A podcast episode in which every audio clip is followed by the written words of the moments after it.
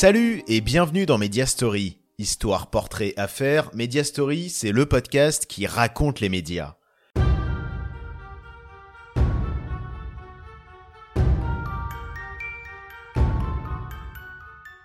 Aujourd'hui, un nouvel épisode hors série pour Media Story.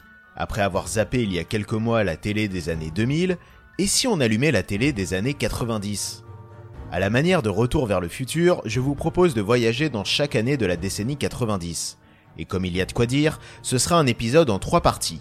Ce mois-ci, on va se replonger dans les programmes de la première partie des années 90, de 1990 à 1993. Une époque où on ne parlait pas de télé-réalité mais de reality show, ou encore une époque où les variétés étaient le lieu de rendez-vous incontournable des stars. Le mois prochain, on se replongera dans les émissions de la deuxième moitié des années 90, de 1994 à 1996. Enfin, dans deux mois, on terminera la décennie 90 avec les années 1997 à 1999.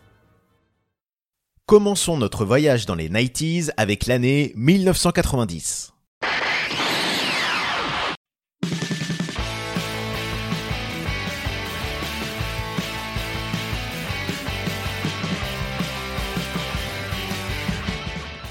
Nous voilà donc en 1990, l'année où Gorbatchev recevait le prix Nobel de la paix, mais aussi où la guerre du Golfe débutait. Culturellement parlant, c'était la sortie des Affranchis et de Maman j'ai raté l'avion au cinéma, et en musique de Enjoy the Silence de Dépêche Mode, de Vous êtes fou de Benny B et de Beau le lavabo de Vincent Lagaffe. Et côté télé, qu'est-ce qu'on regardait? Merci à vous, Président. Bonne chance également. Je vous retrouverai à la rentrée. Une autre aventure qui aura pour titre Star 90. Donc on reste un petit peu en famille. Merci Mathias, merci la SFP, merci à tous ceux qui ont travaillé à nos côtés. Et croyez-moi, c'était, c'était pas facile. Merci à toute l'équipe de Champs-Élysées. Oui, ce n'est qu'un au revoir, bien sûr. Au revoir, Futuroscope. Bonne chance, le Tour de France. Merci à la presse locale. Merci à la Nouvelle République, à Centre Presse, à toutes les radios locales. Le générique et le feu d'artifice. Salut à tous, bonnes vacances.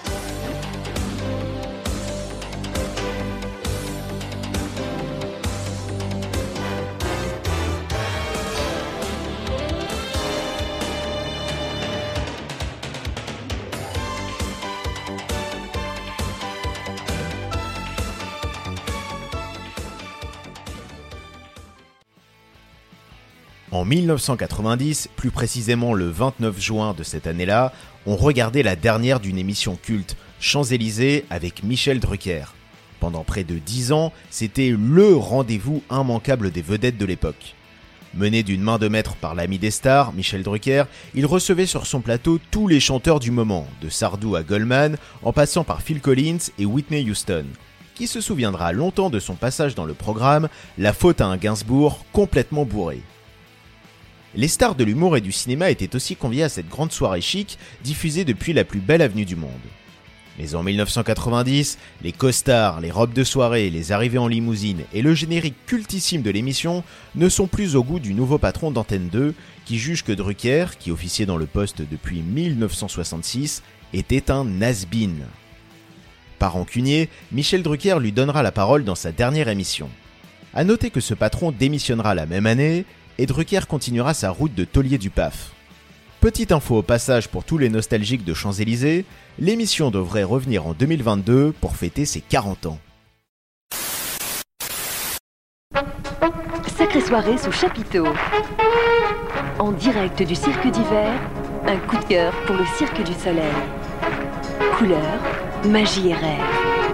En piste autour de Jean-Pierre Foucault, Eddie Mitchell. Florent Pagny, la compagnie créole et l'invité mystère. Une sacrée soirée au cirque sur TF1.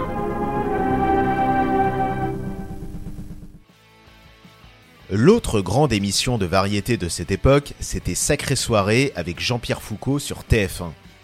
Les caractéristiques du programme étaient les mêmes que celui avec Drucker.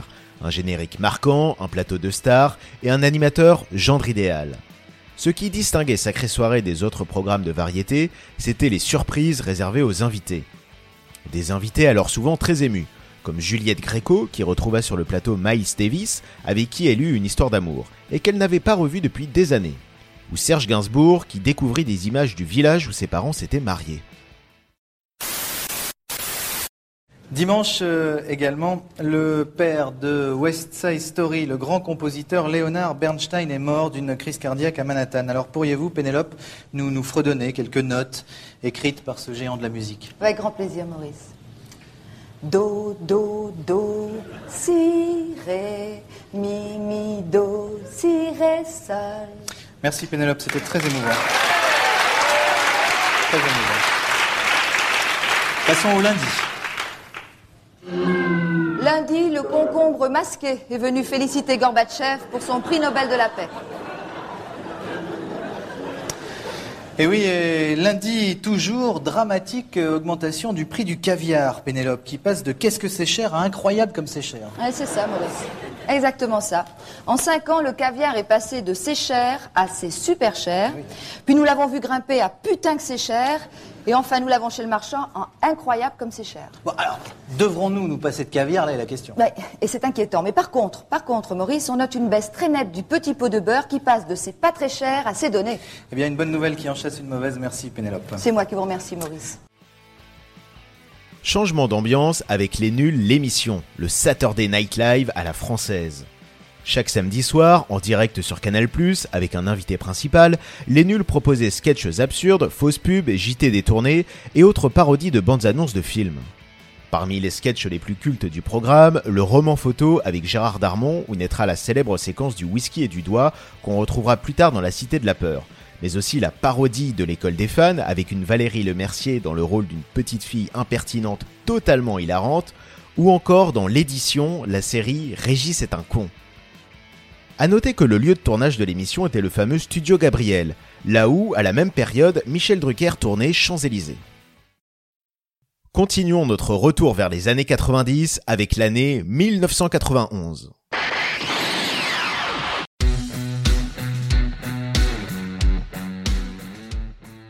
En 1991, Serge Gainsbourg et Freddie Mercury nous quittaient. Cette année-là également était promulguée la loi E20, qui encadre strictement la pub pour l'alcool et le tabac. Dans les salles obscures, on pouvait aller voir Le Silence des Agneaux et Terminator 2. Dans nos baladeurs, on écoutait l'album Nevermind de Nirvana et Saga Africa de Yannick Noah. Et à la télé, on découvrait en France sur TF1 la série Alerte à Malibu. Et dans un autre registre, l'émission La Nuit des Héros. Sébastien a donné toutes ses forces. Il abandonne.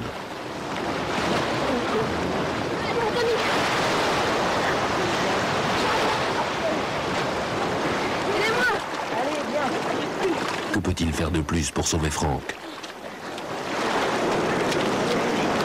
Je suis parti, quoi. Je pensais qu'à moi, là. Et puis, à arriver sur, le bord, je suis remonté. C'est là que j'ai enlevé mon blouson. Puis, je l'ai vu. C'est, c'est redevenu. Alors, disons que c'était plus fort que moi. Il a fallu que j'y retourne une autre fois, quoi. Ils ont bien dû être surpris, les fidèles téléspectateurs de Champs-Élysées, quand ils ont découvert La Nuit des Héros. Car c'est cette émission qui a pris la succession de Drucker le samedi soir sur Antenne 2. Fini les variétés et place à un genre très populaire à l'époque, le reality show. L'idée est de mettre en scène le quotidien extraordinaire de personnes ordinaires. Dans La Nuit des Héros, on suit le récit d'anonymes ayant réalisé des actes de sauvetage, comme lors d'un incendie, d'une noyade ou d'un accident de la route. Le tout illustré sous forme de fiction avec les témoignages des principaux concernés qui sont ensuite reçus en plateau et interviewés par Laurent Cabrol. À l'époque, c'est notamment la Une qui diffuse ce type d'émission qui cartonne en audience mais qui ne jouit pas d'une bonne image. Pas étonnant alors qu'elle soit arrêtée au bout d'une saison par le patron de la 2, Hervé Bourges, malgré qu'elle soit fortement suivie par le public. Pas étonnant aussi qu'elle soit ressuscitée par TF1 dès 1992 sous le nom Les Marches de la Gloire, reprenant le même concept et le même animateur. Bonjour, nous avons rendez-vous ensemble mercredi soir dans Perdu de vue. Qu'elle réussisse sa vie, qu'elle soit heureuse comme elle a envie, c'est le principal. Grâce à Perdu de vue, Claudine, 17 ans, décide de retourner chez ses parents après une fugue de 8 mois. Perdu de vue, des dialogues à renouer, des conflits à résoudre, des enfants à retrouver. Je vous donne rendez-vous mercredi soir car nous avons besoin de vous. Perdu de vue, avec Jacques Pradel, mercredi 22h25 sur TF1. On continue dans l'univers des reality shows avec celui qui en a été le représentant en chef pendant les années 90 sur TF1, Jacques Pradel.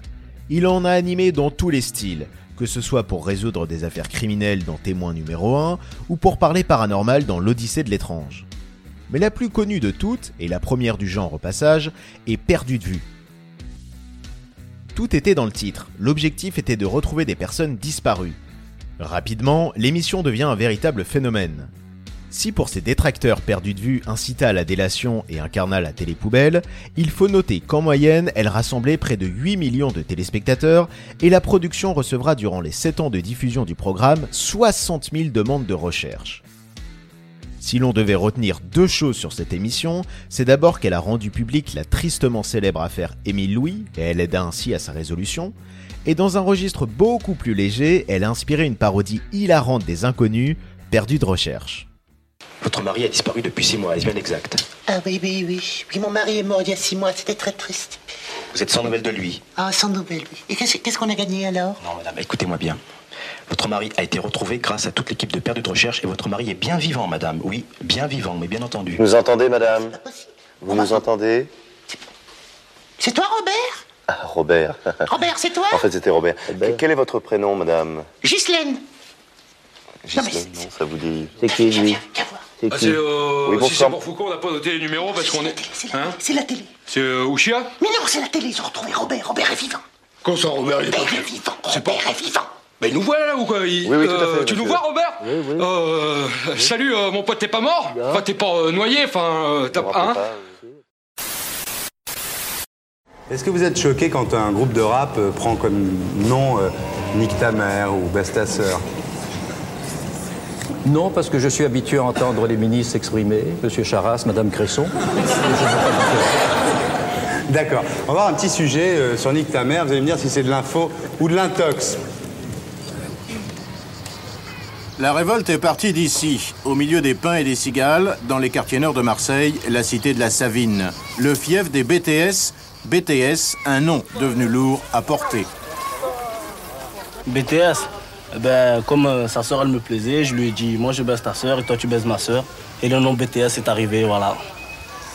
Tout simplement. NTM ils nous ont repris et avec ça, eux, eux ils se sont pris sérieux avec ça. Ils se sont envolés. Et oui, avec un clip, un 33 tours et le soutien inconditionnel de Jack Lang, NTM ou si vous préférez Nick ta a bien décollé. Mais BTS les traîne en justice pour avoir plagié l'idée du titre.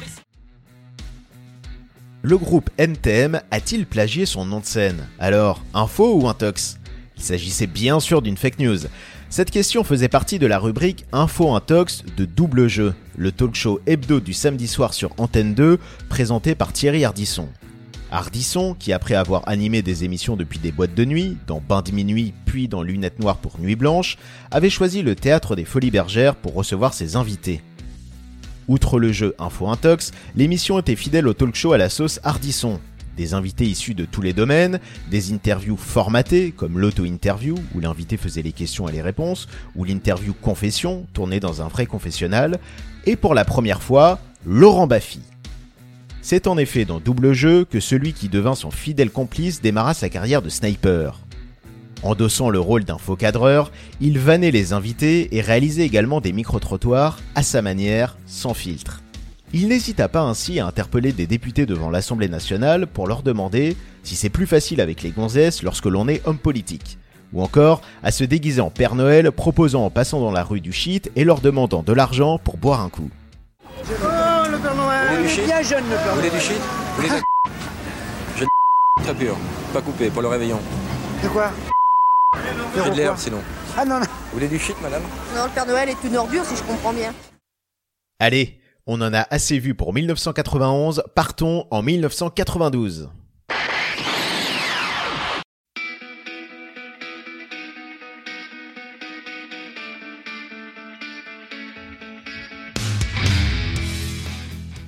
En 1992, un ministre pas comme les autres faisait son entrée au gouvernement, Bernard Tapie. Dans le reste de l'actu, Disneyland Paris ouvrait ses portes. Côté musique, Jordi devenait à 4 ans une star de la chanson avec son titre Dur dur d'être bébé. Au ciné, on allait voir Bodyguard et L'arme fatale 3. Et à la télé, TF1 dégainait cette année-là des nouvelles séries qui vont marquer les esprits. Hélène et les garçons, Julie Lescaut, les cordiers jugés flics. Dans le PAF, plus globalement, c'était la fin de l'aventure pour la 5, qui s'éteignait après une vie courte mais mouvementée. Et c'était le début d'une autre aventure. Bonsoir, un nouveau générique, vous venez de le voir, un nouveau sigle, vous le voyez, et un nouveau nom. La télévision de service public s'est habillée de neuf depuis ce matin. France 2 et France 3, c'est un changement d'image, mais c'est aussi beaucoup plus que ça. Alain Chabot. Un 3 bleu avec le mot France en blanc inscrit sur le haut du chiffre. C'est désormais le nouveau logo de la chaîne. Adieu FR3, bonjour France 3. Depuis ce matin, toute la signalétique du réseau a changé. Caméras, véhicules, équipe de reportage, mais aussi ce qu'on appelle l'habillage de la chaîne, c'est-à-dire les nouveaux génériques et autres jingles. Informations, programmes, météo, publicité. Un relookage total qui correspond à la nouvelle image que veulent donner les télévisions de service public dans le paysage audiovisuel français. La naissance de France Télévisions est marquée à la fois par un renouveau de l'enveloppe et du contenu et exprime une ambition stratégique, le retour du service public au premier plan. Les années 90 seront les années du service public. Le 7 septembre 1992, adieu Antenne 2 et FR3, bienvenue à France 2 et France 3. Si les deux chaînes publiques étaient dotées d'une présidence commune depuis la fin des années 80, désormais elles sont rassemblées au sein de la même entité, France Télévisions. L'objectif de ce regroupement est de faire face à la puissance de TF1, privatisée depuis peu, mais aussi à la petite chaîne qui monte, M6, et enfin à l'explosion des chaînes thématiques qui fleurissent notamment sur le tout nouveau bouquet Canal Satellite.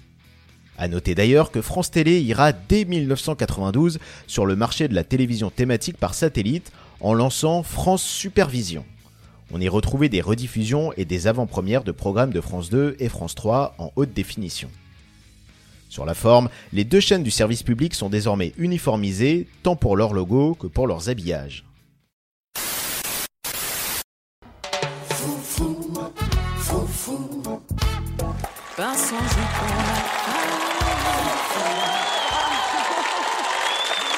Bonsoir. Bonsoir et bienvenue à Froufrou. Alors comme d'habitude, je vais commencer par un message aux hommes. À la rentrée 1992, Christine Bravo et ses drôles de dames débarquaient sur France 2 chaque semaine. Dans Froufrou, le magazine interdit aux hommes, l'animatrice et ses cinq chroniqueuses recevaient en invité un homme. Elles le passaient à la moulinette et surtout l'intégraient dans leurs chroniques, qu'elles soient consacrées à la mode, aux objets insolites ou aux trucs et astuces pour femmes. L'invité était également soumis à une épreuve. On verra ainsi Antoine Decaune faire du catch, Vincent Lindon de la boxe ou Christian Clavier se retrouver la tête en bas pour tester une super glue.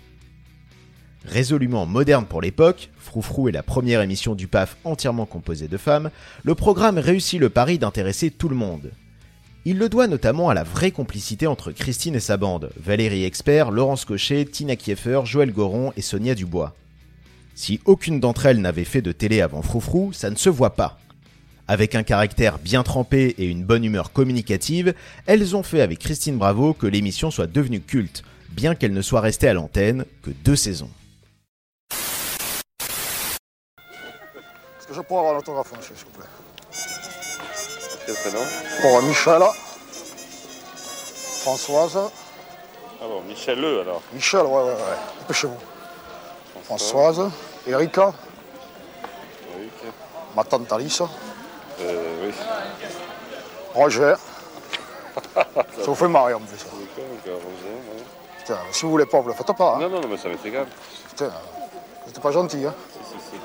On m'a dit que vous étiez con, mais pas à ce point. Merci, d'accord. Vous êtes vraiment con. Hein. Vous êtes gros et vous êtes con en plus. Le saviez-vous, Jean-Pierre Foucault a été insulté de con par un homme lui demandant un autographe devant 17,5 millions de téléspectateurs. Vous l'aurez peut-être reconnu dans l'extrait, l'homme en question n'était autre que Patrick Sébastien. Et Foucault a été victime d'une de ses caméras cachées. Il n'a pas été le seul. Michel Drucker s'est fait piéger par un faux lanceur de couteau menaçant, Christian Morin par un faux candidat de la roue de la fortune incorrecte, ou encore Philippe Risoli par un faux candidat absurde au millionnaire. Et il y en a eu bien d'autres, puisque le concept du grand bluff était que Patrick Sébastien, grimé, piège les stars de TF1 dans leurs émissions. Résultat, ce sera un carton absolu. 17,5 millions de téléspectateurs, soit 74% de part d'audience. Un tel score que l'émission va figurer dans le livre des records, une audience aussi forte n'ayant jamais été atteinte à la télé française. Il faudra attendre la finale de la Coupe du Monde de foot 98 et la victoire des Bleus pour que le record de Patrick Sébastien soit battu. On termine l'année 1992 là-dessus et on file en 1993.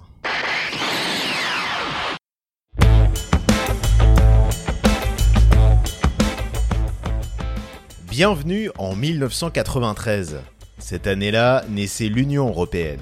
Et les Marseillais fêtaient la victoire de l'OM en Coupe d'Europe. Au ciné, on se ruait pour aller voir Jurassic Park et les visiteurs.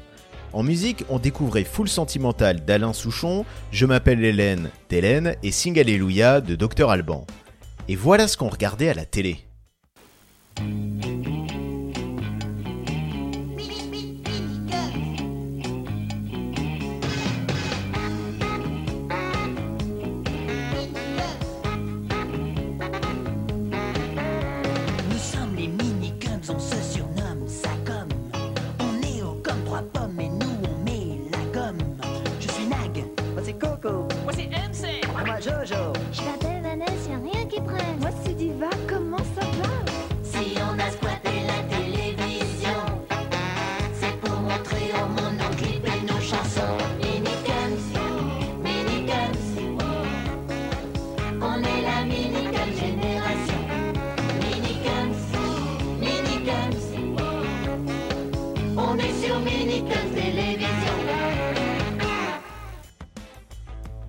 Dans les années 90, les marionnettes préférées des parents s'appelaient les guignols. Celles des enfants s'appelaient les minicums.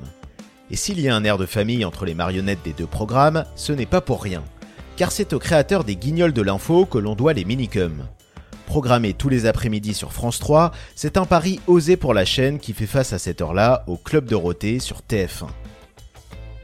L'objectif du programme n'est pas d'être une émission à part entière, mais d'assurer les transitions entre les dessins animés de la case jeunesse de France 3. Dans la bande des minicums, on retrouvait des célébrités du moment en mode enfant. Ce qui donnait Coco pour Antoine Decaune, Nag pour Nagui, Zaza pour la chanteuse Elsa, Vanessa pour Vanessa Paradis, Jojo pour Johnny Hallyday et MC pour MC Solar. Si les marionnettes s'appuyaient sur de vraies personnes, chacune avait son propre caractère. Coco, le chef de la bande, cumulait tous les défauts possibles, Zaza était plutôt la candide, Jojo le séducteur, Vanessa la plus sympa d'entre tous, Nag le simplet et MC le rebelle. Au menu des minicums, on retrouvait des sketchs, des parodies d'émissions comme Fort Bobard ou Questions sous un lampion, et des chansons, dont la plus mémorable est ma Mélissa. Caricaturant la mode des boys bands, elle sera disque d'or et va marquer toute une génération. Véritable phénomène, les minicums vont rapidement être diffusés deux fois par jour, matin et après-midi, et vont rester à l'antenne près de 10 ans.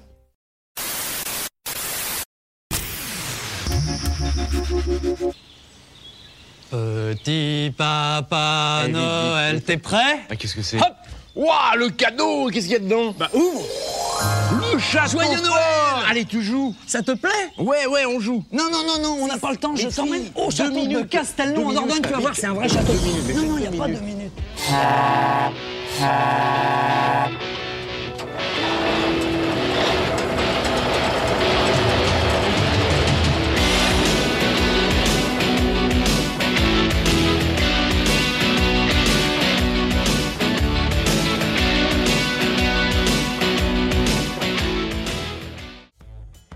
1993 fut clairement une année riche en émissions mythiques pour la jeunesse.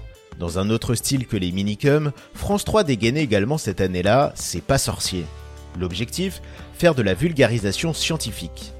Et pour ça, le programme s'appuyait sur un duo qui deviendra l'un des plus cultes du PAF, Fred et Jamie. Chacun avait son rôle. Fred partait sur le terrain. Dans les profondeurs de la mer des Caraïbes, sur le volcan Stromboli, dans le désert du Sahara, à bord d'un avion de chasse, etc. À chaque émission son thème. Jamie, lui, restait dans le camion labo de ses pas sorciers et nous expliquait, maquette à l'appui, tout ce qu'il fallait savoir sur la thématique abordée. Enfin, plus exactement, le fameux camion blanc n'apparaîtra qu'à partir de la deuxième saison à la rentrée 1994. La première année, l'émission se déroulait sur un plateau télé plus traditionnel. Pour rester sur le camion le plus célèbre du petit écran, Jamie révéla bien des années après qu'en réalité, il ne servait pas de lieu de tournage à son fameux labo. Il utilisait un studio à part. Puisqu'on parle du camion, on ne peut pas ne pas parler de son chauffeur, Marcel. Malgré qu'on ne l'entende s'exprimer qu'à travers son klaxon, il était un personnage phare du programme. Et visiblement, la production de l'émission aimait bien les personnages mystérieux, preuve en est avec la petite voix, qu'on entendait intervenir à chaque épisode mais qu'on ne vit jamais. À la fin des années 90, le duo de présentateurs devint un trio avec l'arrivée de Sabine. Pendant plus de 20 ans, C'est pas sorcier abordera une grande variété de sujets. Histoire, astronomie, géographie, économie, biodiversité, corps humain et bien d'autres. En faisant un programme tant apprécié par les jeunes que leurs parents et leurs profs. Ne zappez pas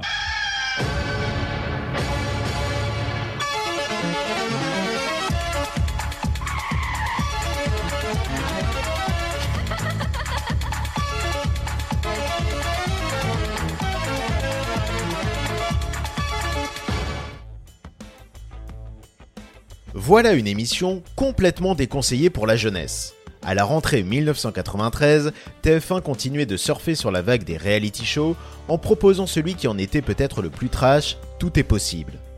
Présenté par Jean-Marc Morandini, qui à l'époque était un jeune journaliste inconnu du grand public, l'émission mettait en avant des histoires et des personnalités uniques en leur genre. Quand un aveugle retrouve la vue, Lolo Ferrari, la femme au plus gros sein d'Europe, Mon homme est une femme, le témoignage de Sébastien qui rêve de vivre avec une héroïne de bande dessinée. Des sujets hauts en couleur, qui frisaient souvent le ridicule et le pathétique, et qui faisaient sale comble, jusqu'à 75% de part d'audience. Ce qui explique que malgré son image catastrophique, TF1 n'est zappé l'émission qu'en 1997.